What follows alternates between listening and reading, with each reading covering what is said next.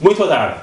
Vem aí uma bazuca financeira de fundos da União Europeia que Portugal bem precisa porque está estagnado há 20 anos. Mas será desta vez que esses fundos serão bem usados e irão efetivamente contribuir para o desenvolvimento económico do país?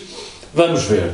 Muitos desses fundos são uh, atribuídos ou, uh, uh, por, pelas CCDRs ou por entidades associadas às CCDRs. E pela primeira vez este ano, os presidentes das CCDRs iriam ser eleitos.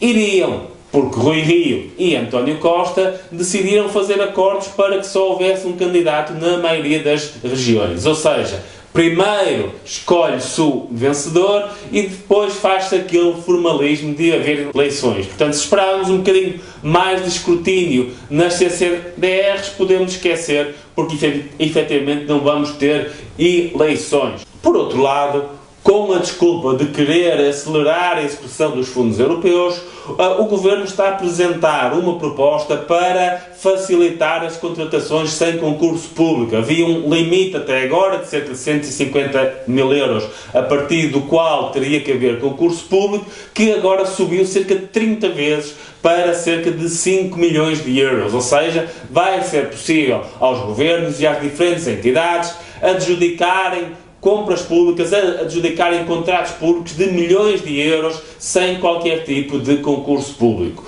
O Tribunal de Contas já veio alertar para o facto de se abrir as portas à possibilidade de compadria e corrupção e vocês dirão, ainda bem que existe o Tribunal de Contas, um Tribunal de Contas independente que é capaz de alertar para este tipo de perigos, portanto, isso vai impedir que haja qualquer tipo de problema. Infelizmente, hum, pouco depois de ter sido anunciado, de ter sido reportado todos estes problemas, António Costa tratou de demitir ou de não renovar no seu cargo o Presidente do Tribunal de Contas. Foi a primeira vez em democracia que o Presidente do Tribunal de Contas não teve o seu mandato renovado por mais quatro anos. E isto aconteceu precisamente na altura em que precisávamos mais de um Tribunal de Contas independente. Mas dirão vocês, pelo menos nas instâncias europeias, iremos ter alguém com capacidade de fiscalizar a forma como os fundos serão utilizados, certo?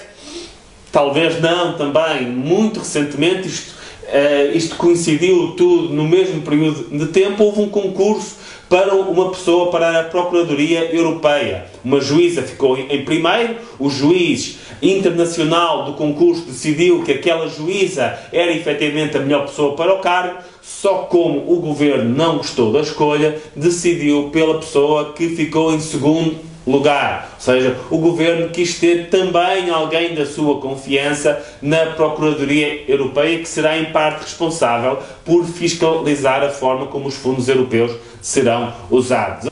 Em cima de tudo isto, temos o caso que vos falei há cerca de duas semanas, da deputada do PS que teve acesso indevido a fundos europeus aprovados por uma entidade onde constava o seu marido e que mais tarde, já como deputada, falsificou um documento para se proteger de acusações deste tipo. Ninguém do PS veio afastar dela, ela continuou como deputada do Partido Socialista, o que demonstra, se calhar, um, o compromisso do Partido Socialista para com a transparência e o bom uso dos fundos europeus.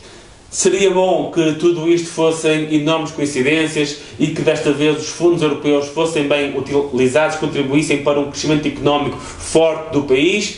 Seria também muito bom que este fim de semana estivesse sol e muito calor para voltarmos à praia. Infelizmente, acho que é muito mais provável termos um fim de semana de sol e calor do que termos os fundos europeus a serem bem utilizados em prol do país. Muito obrigado e bom fim de semana a todos.